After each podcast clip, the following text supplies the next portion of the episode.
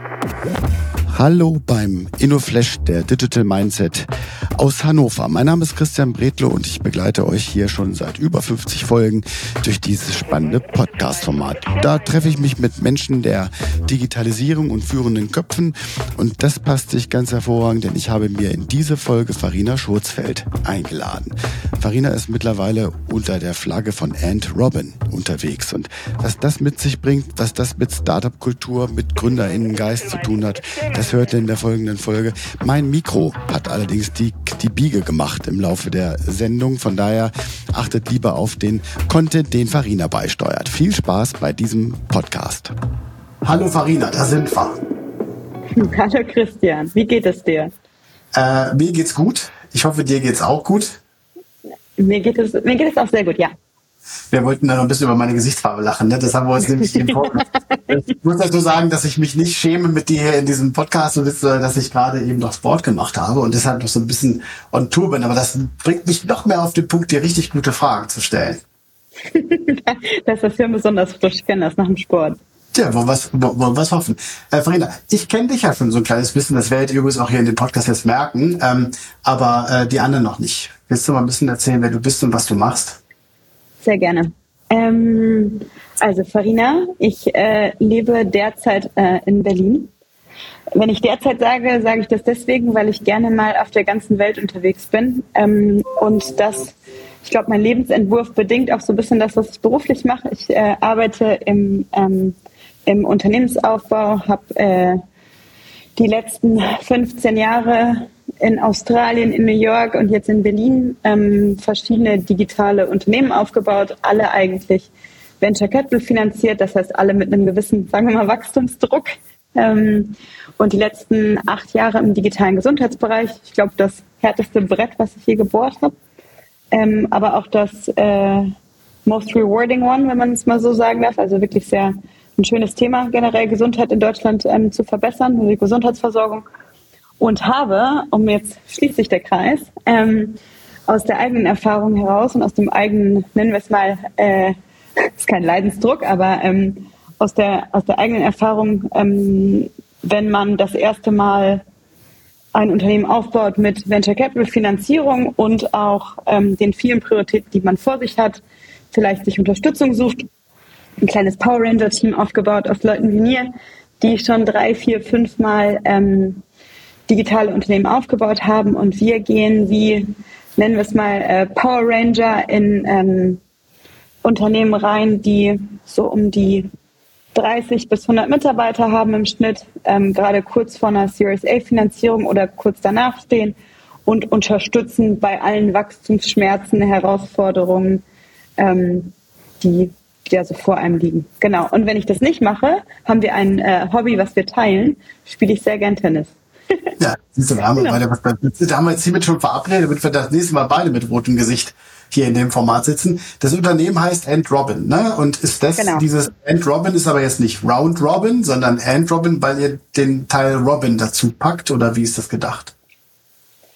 Genau, weil die Vision dahinter ist, ähm, so ein bisschen der, der Sidekick des Gründerteams zu sein. Und Sidekick ist, ähm, wenn ich darüber nachdenke, ähm, neben dem englischen Wort, ähm, hat man das ja auch in dem, im, im Film, sieht man, das, sieht man das sehr oft und sehr schön, ähm, wie bei Batman und Robin. Deswegen heißt die Firma and Robin. Das ist im Endeffekt, Batman kann Batman und der Held sein und die Heldin sein, ähm, weil Robin im Hintergrund mit unterstützt und Batman sozusagen das tun und machen kann, was er, was er kann, aufgrund dieser Hero-Sidekick-Unterstützung durch Robin. Und deswegen heißt die Firma so. Lass mich nochmal ganz kurz zu deiner Vergangenheit was fragen. Du hast ja immer gesagt, dass du viel mit Private Equity oder Venture Capital zu tun gehabt hast. Warum macht man das? Das ist eine super Frage. Ähm, ehrliche Antwort. Ähm, ich glaube, warum macht man das? Ja, würde ja so, da bedeutet, ich beantworte es für 100 Leute und nicht nur für mich. Wenn ich es für 100 Leute beantworten würde, würde ich sagen, weil man es halt macht. und genau diese Antwort ist für mich sehr bezeichnend dafür, dass, glaube ich, ähm, ich will nicht sagen der Großteil, aber ein Teil der Firmen, die Venture Capital mit an den Tisch holt, es mehr oder weniger unbewusst tun und nicht ganz wissen, worauf sie sich einlassen. Und das soll jetzt gar nicht so negativ klingen, weil ähm, Venture Capital Finanzierung und Venture Capital basierter Unternehmensaufbau sind für manche Geschäftsmodelle absolut passend und genau die richtige Spielfläche. Aber ich glaube, in anderen Bereichen und für, für manche Unternehmen eben weniger passend. Und ähm, das heißt, warum macht man das? weil man, glaube ich, ähm, ein Unternehmen aufbaut, im besten Fall, was ähm, eine gewisse Marktgröße hat, eine gewisse Skalierbarkeit in dem Geschäft, in dem Geschäftsmodell, aber auch dem Produkt und auch dem Team. Ähm, und vielleicht eine, eine Wachstumsambition, ähm, wie viel des Marktes man eigentlich ja, einnehmen oder penetrieren möchte und in welcher Geschwindigkeit. Und ich glaube, da kann Venture Capital ein Weg sein, wie man relativ schnell mit einer hohen, also mit einer hohen Geschwindigkeit ähm, eine gewisse Marktpenetration im Endeffekt schaffen kann. Ähm, aber wie gesagt, das bedingt auch gleichzeitig wieder, dass manche Märkte, Produkte, Teams dafür auch gar nicht unbedingt passend ja. sind. Das heißt, das frage ich ja normalerweise die Gäste ja alle nach der Passion. Ne? Und ich habe dich, mhm. äh, wir haben ja relativ viel vor der komischen Pandemie doch so zusammen zu tun gehabt, ja öfters mal auf der Bühne erlebt. Da sieht, da ist diese Passion dann ja für das Produkt, das du entwickelt hast, ja da. Was ist deine, was ist deine Passion, wenn ich dir das jetzt so äh, nach Berlin rüberwerfen dürfte? Hm, also ich glaube, meine hm, Hättest du mich vor drei Jahren nach meiner Passion gefragt, also weil du jetzt auch gesagt hast, ich habe dich auf der Bühne gesehen, ne? Ich habe damals noch eine digitale Therapie für psychische Erkrankungen ähm, aufgebaut. Mm, da, das würde ich sagen, ist ein Thema, das auf jeden Fall ähm, gewisse Herzensangelegenheit und damit auch eine Leidenschaft ist. Aber und hättest du mich vor sechs oder sieben oder acht Jahren gefragt, hätte ich vielleicht thematisch gesehen ähm, wieder was leicht anderes gesagt oder gefühlt oder wiedergespiegelt. Ähm, der rote Faden, der sich da durchzieht, ist, ähm, dass ich generell große, eine große Freude daran habe, ähm, eigentlich an zwei Dingen. Und zwar die erste Sache ist, ähm, philosophisch gesprochen, glaube ich daran, ähm, dass wir als Menschen eine gewisse kollektive Intelligenz haben und wenn man ähm, die, die Konstellation sozusagen richtig schafft, dass man eine unglaubliche Power daraus ähm, im Endeffekt generieren kann. Und ähm, das ist und, und das, und das ist jetzt das zweite Puzzleteil, das dann nochmal hebeln kann über digitale Technologie. Also dass eigentlich digitale Technologie Menschlichkeit und menschliche Wirkungskraft hebelt. Das, das finde ich, finde ich absolut faszinierend.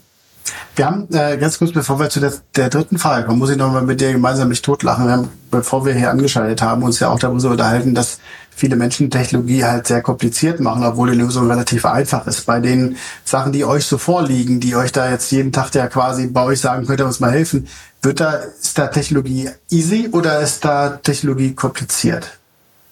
In Ihrer Wahrnehmung meinst du? In der Wahrnehmung ja, also auch, in, auch in dem, was, in dem, was ihr da als Produkte baut. Ist das halt kompliziert oder ist das einfach? Dann ist ja erstmal die Frage, was ist kompliziert und was ist einfach. genau. Das ist ja total subjektiv. Ne? Ja.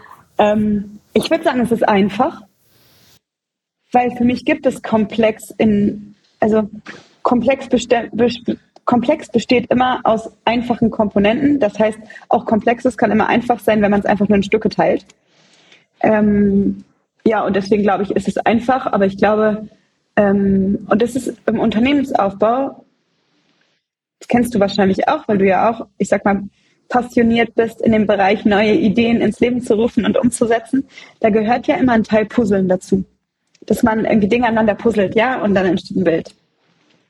Und ähm, vielleicht nochmal in Bezug auf Leidenschaft und in Bezug auf Komplexität. Ich kann selber bestimmen, wie komplex das Puzzle wird, wie groß es wird, sozusagen, wie viele Teile es hat ähm, und wie viele Farben es vielleicht auch hat.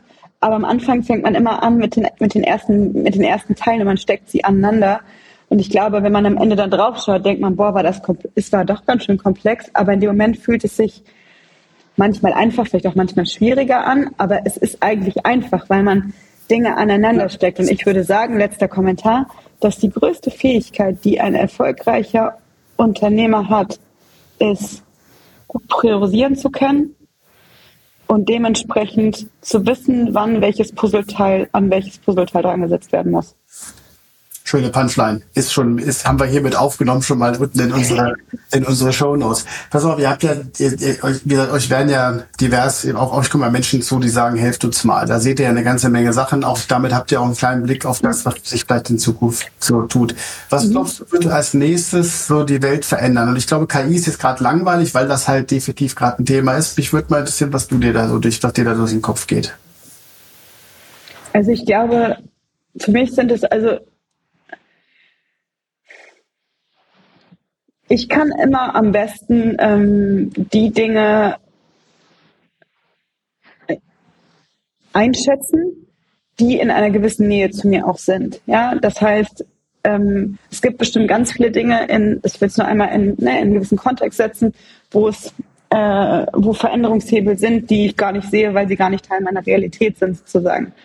Ähm, Teil meiner Realität momentan für mich ist ein absoluter Gamechanger, ist definitiv KI ähm, weil ich sie selber extrem viel nutze und sie meinen Job bereits jetzt verändert hat. Das finde ich halt faszinierend auf eine gewisse Art und Weise. Ähm, also Stichwort ChatGPT. Ähm, ich arbeite mit großer Freude äh, an, auch an Marketing-Themen und da kann ich sagen, macht es gewisse Stellen nicht redundant, aber es, es, es macht es, es verändert den, den, die Stellenprofile signifikant. Ähm, damit kommen wieder neue, neue Stellen, Stellenprofile. Ähm, auch im Tech-Bereich sehe ich das sehr ähnlich. Also äh, im, im digitalen Unternehmensaufbau, sage ich mal, hat ChatGPT ein Gamechanger. Punkt. Das kann ich definitiv so beantworten. Ähm, heißt nicht, der übernimmt alles und das Tool übernimmt. Also ich glaube, die Power, die da drin steckt, die sehen wir noch gar nicht. Zumindest nicht in der Bandbreite und auch hat ein ChatGPT noch keinen Massenmarkt erreicht.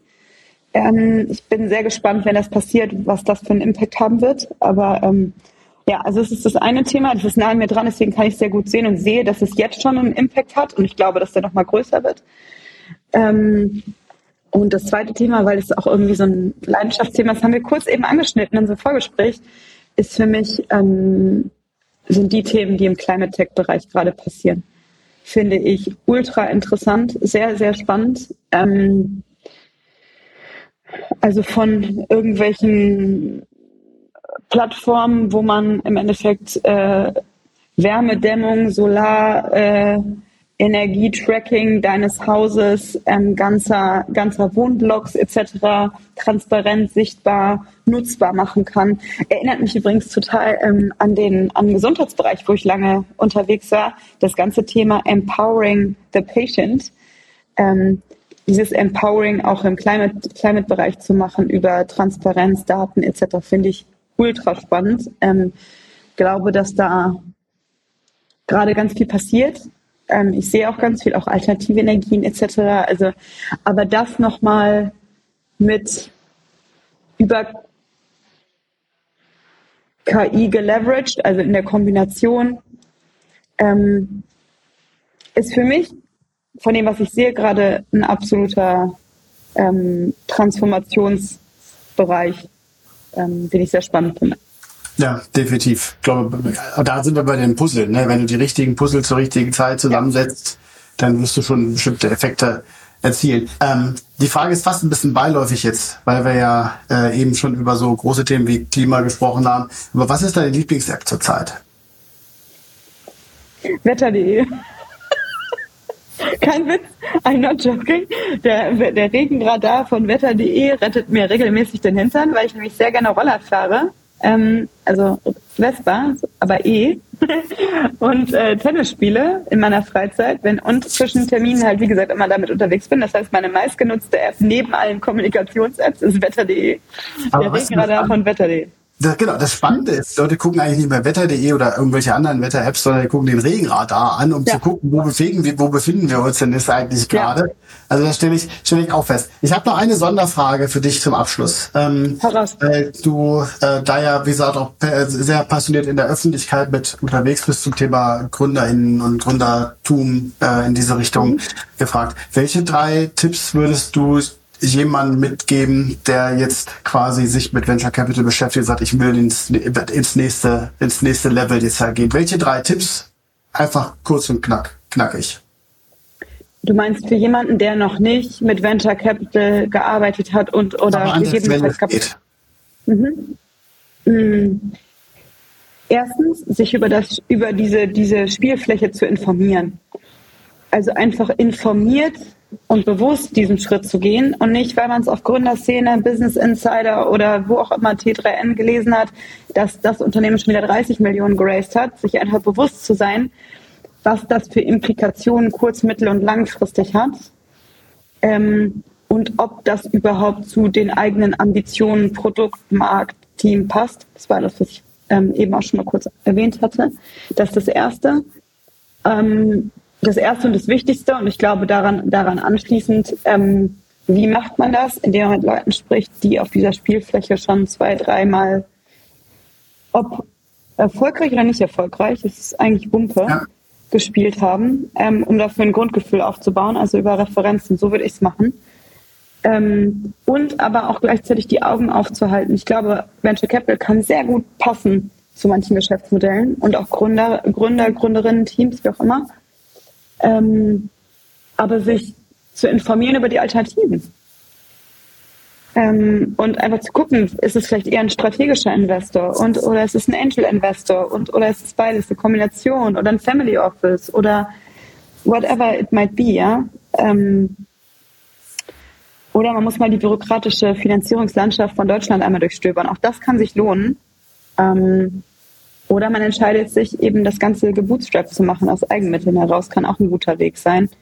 Ähm, aber es erinnert mich, Venture Capital erinnert mich immer ein bisschen an, an so eine Hollywood-Romanze, Hollywood ähm, wo man ja eine, eine romantisierte Vorstellung dessen hat, wie es abläuft.